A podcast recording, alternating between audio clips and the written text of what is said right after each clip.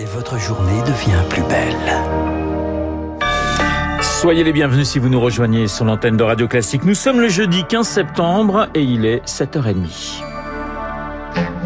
La matinale de Radio Classique avec Renaud Blanc. Et le journal présenté par Charles Bonner. Bonjour Charles. Bonjour Renaud, bonjour à tous. À la une ce matin, des factures qui augmentent. L'État lève le pied sur les aides, plus 15% pour le gaz en janvier, plus 15% pour l'électricité en février. Une hausse douloureuse mais contenue grâce à l'intervention de l'État.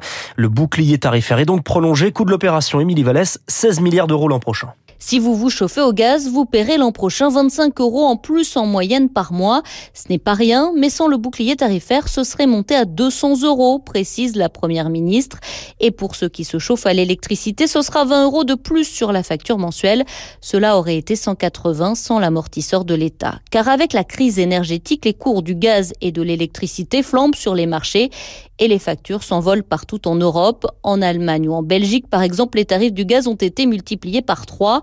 Alors on est loin de ces niveaux en France, mais cette hausse de 15% ne sera pas indolore, notamment pour les ménages les plus modestes, surtout quand tous les autres prix augmentent aussi. Pour compenser, le gouvernement va donc mettre en place un chèque énergie exceptionnel de 100 à 200 euros pour 12 millions de foyers, soit 4 ménages sur 10. Il sera versé d'ici la fin de l'année. Un chèque énergie qui coûtera 1 milliard 800 000 euros aux finances publiques, déjà budgété selon Elisabeth Borne. L'inflation au cœur d'un conflit social demain chez les contrôleurs aériens, les compagnies appelées à réduire de moitié les vols prévus.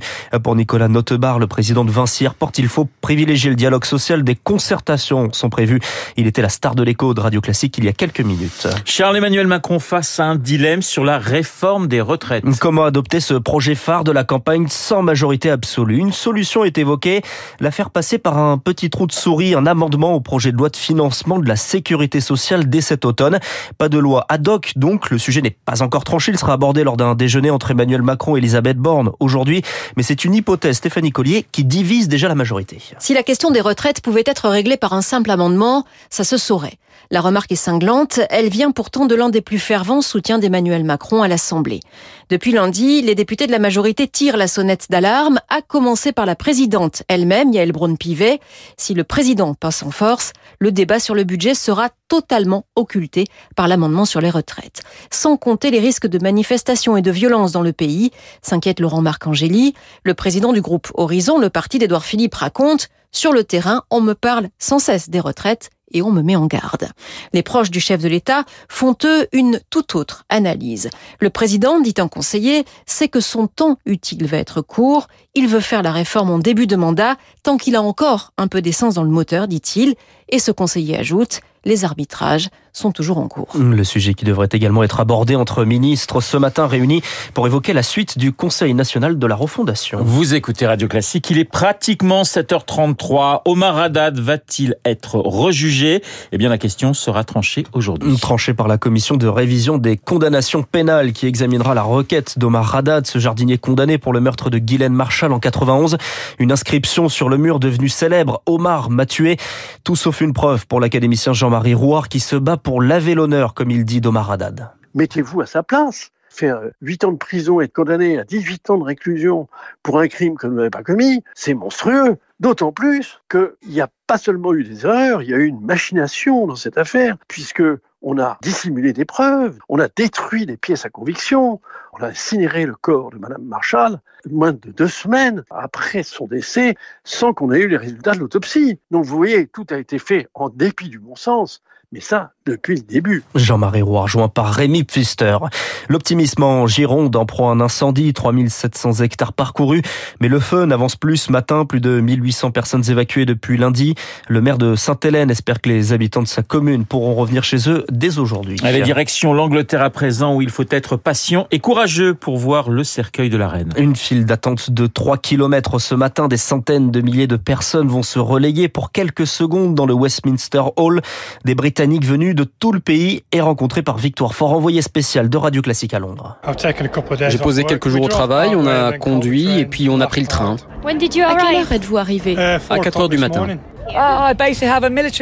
Alors moi j'ai un genre de grande bâche militaire pour me tenir chaud. J'ai du coca, du café, des boissons sucrées et puis un livre. C'est une biographie de la reine. Bref, j'ai fait une valise pour trois jours. Elle a fait son devoir tout au long de sa vie, donc on peut bien attendre par terre pendant 12 ou 24 heures. C'est une période poignante de notre histoire et je crois que beaucoup de monde se rend compte aujourd'hui le service énorme qu'elle a rendu à cette nation. Donc, même si les gens ne sont pas très royalistes, comme les jeunes, ils la voient à présent comme un modèle et quelqu'un qui a toujours euh, tout donné toute sa vie. Je crois que je vais simplement dire à Sa Majesté que j'espère qu'elle repose en paix. J'aimerais juste qu'elle sache combien elle était aimée. Je dirais ce qui me vient du cœur quand je verrai le cercueil. Je ne sais pas comment je vais réagir.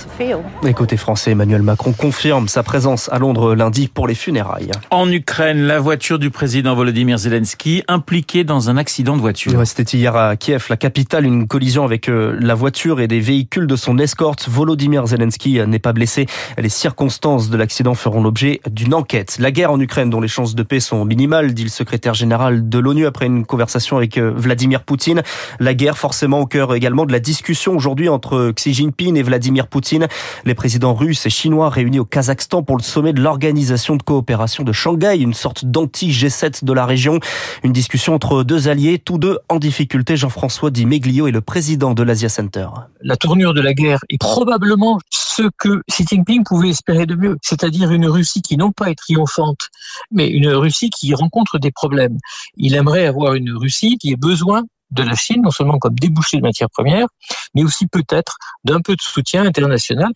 Et du côté de Xi Jinping, la situation en Chine, elle n'est pas bonne, l'économie ne va pas bien, plusieurs dizaines de millions de personnes qui sont encore confinées du fait du Covid.